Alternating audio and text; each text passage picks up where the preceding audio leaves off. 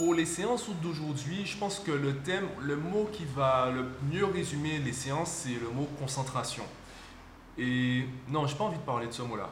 Plutôt la phrase qui va, qui va vraiment illustrer la manière dont j'ai abordé les séances avec mes élèves, c'est la phrase je ferai mieux la prochaine fois. Je pense que c'est d'abord cela. Le problème de cette phrase, c'est que déjà, la prochaine évaluation, est différente de l'évaluation que tu viens de recevoir, celle où tu as eu peut-être un 4 ou un 12 ou même un 18. La prochaine évaluation, elle est différente. Donc quand tu dis je ferai mieux la prochaine fois, le mieux, il n'est pas vraiment crédible.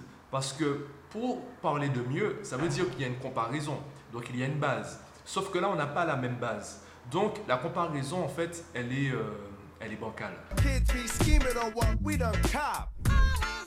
Le problème, en fait, c'est qu'ils ne refont pas l'évaluation. Donc, ils pensent à la prochaine fois et ne se concentrent pas sur l'évaluation qu'ils ont entre leurs mains. Et justement, ce que je leur explique, c'est qu'une évaluation, c'est pour évaluer. Donc, si au moment de l'évaluation, ou du moins au moment où on te remet la copie, tu te rends compte que tu n'as pas le niveau, eh bien, tu es censé fournir des efforts pour avoir le niveau. Tu n'es pas censé te baser sur la prochaine évaluation qui sera sur un chapitre différent. Tu dois bosser sur le chapitre actuel, celui sur lequel tu viens d'être évalué et sur lequel tu as constaté que tu n'avais pas le niveau. Et la question que je leur ai posée, c'est quelle note tu penses mériter en mathématiques, par exemple? Quelle est la moyenne que tu penses mériter? Selon toi, quelle est la moyenne que hum, humainement tu estimes pouvoir atteindre? Il y en a qui m'ont répondu 12, il y en a qui m'ont répondu 14, il y en a qui m'ont répondu 17. Peu importe, il n'y a pas de mauvaise réponse, c'est vraiment une réponse personnelle. On prend l'exemple du 12. J'ai un élève qui m'a dit je pense mériter 12. Je lui ai dit ben, dans chaque évaluation, dans l'énoncé, tu as 20 points.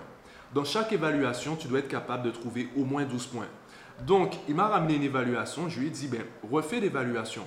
Refais l'évaluation jusqu'à que tu sois capable de trouver ces fameux 12 points sans regarder la correction. Tant que tu n'as pas trouvé, tant que tu n'es pas capable de trouver les 12 points, tu ne peux pas me parler de mieux. Tu ne peux, pas, peux pas me dire que tu feras mieux la prochaine fois. Parce que là, tu as déjà un outil, tu as déjà un repère et tu es incapable de l'utiliser pour atteindre l'objectif que tu te donnes.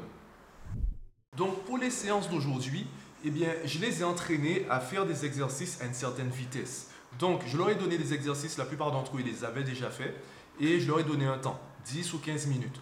Le but, c'est que pendant ces 10 ou 15 minutes, ils se concentrent et surtout, ils ferment leur esprit. Donc, ça veut dire pas de questions, ils ne doivent pas compter sur mon aide. Ils peuvent utiliser le cours, ils peuvent chercher sur Internet. Je ne veux pas qu'ils soient en mode évaluation, je veux qu'ils soient en mode entraînement, donc qu'ils s'entraînent à chercher l'information là où elle se trouve, parce qu'ils ne savent pas en fait, où elle se trouve. Donc ça les oblige également à revoir leur manière d'utiliser le cours, donc à faire des fiches entre autres. Donc vraiment le but c'est qu'ils ils comprennent l'intérêt de s'entraîner et de surtout se créer une stratégie d'entraînement et qu'ils refassent en fait ce qu'ils ont déjà fait.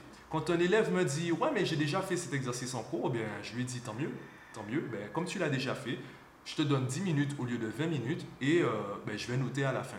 Parce que tu l'as déjà fait, tu as déjà vu la correction, tu as déjà vu les réponses et euh, tu t'en souviens. Donc normalement, tu es censé aller plus vite et tu es censé réussir du premier coup. Et là, l'élève se rend compte qu'il n'arrive pas à refaire et surtout, il prend du temps pour le faire. Donc ça veut dire qu'il est incapable de trouver les réponses, donc il n'a pas compris comment ça fonctionne. Et deuxièmement, il travaille trop lentement. Donc, allier ces deux paramètres, la performance et surtout la vitesse de la performance, ça leur permet de savoir quel, euh, ben, travail ils doivent euh, réaliser à la maison pour progresser de manière générale, plus spécifiquement en mathématiques, mais aussi de manière générale, parce que tout cela, en fait, c'est valable dans l'ensemble des matières. Bon, tout ce que je viens de dire, ben, je l'ai fait avec euh, le groupe des lycéens, puisque là, on est en milieu de journée, les collégiens arrivent tout à l'heure. Euh, la semaine dernière, je disais que notre objectif, c'est de boucler le programme pour euh, le mois de février. Donc là, c'est les vacances. Hein. les élèves en Guadeloupe sont, sont en vacances.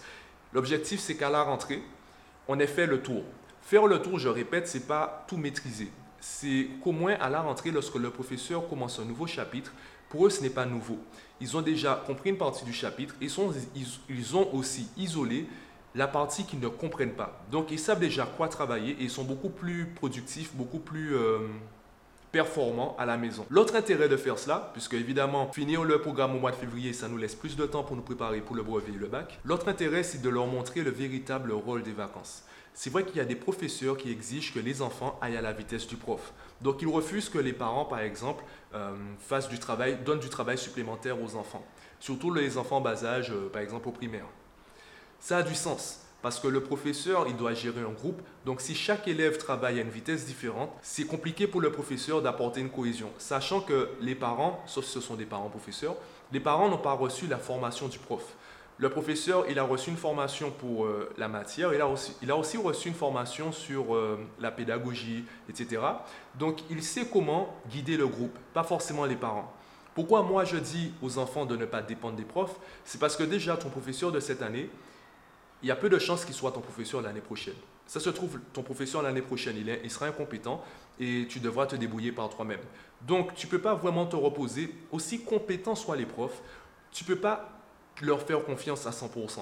Parce qu'ils sont limités par leur fonction, ils sont limités par leur hiérarchie, par euh, l'éducation nationale. Aussi, je dis aux enfants, aux élèves de ne pas dépendre des profs et en même temps, je leur donne des directives, je leur donne des conseils pour mieux travailler à la maison. Donc, je ne leur dis pas simplement euh, travailler tout seul à la maison, je leur montre comment faire. Et c'est un peu ça le problème qu'on a même dans l'éducation, même dans la scolarité. C'est qu'on dit aux enfants de travailler, mais on ne leur montre pas exactement quoi faire. Et je reviens à la phrase de base, je ferai mieux la prochaine fois. Sur quoi tu te bases pour me parler de mieux?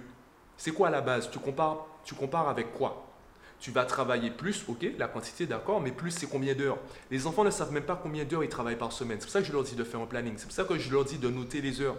Pour qu'ils sachent, pour qu'ils puissent quantifier le travail, quantifier la méthode. Et on verra ensuite s'il faut augmenter la quantité ou diminuer la quantité et augmenter la qualité.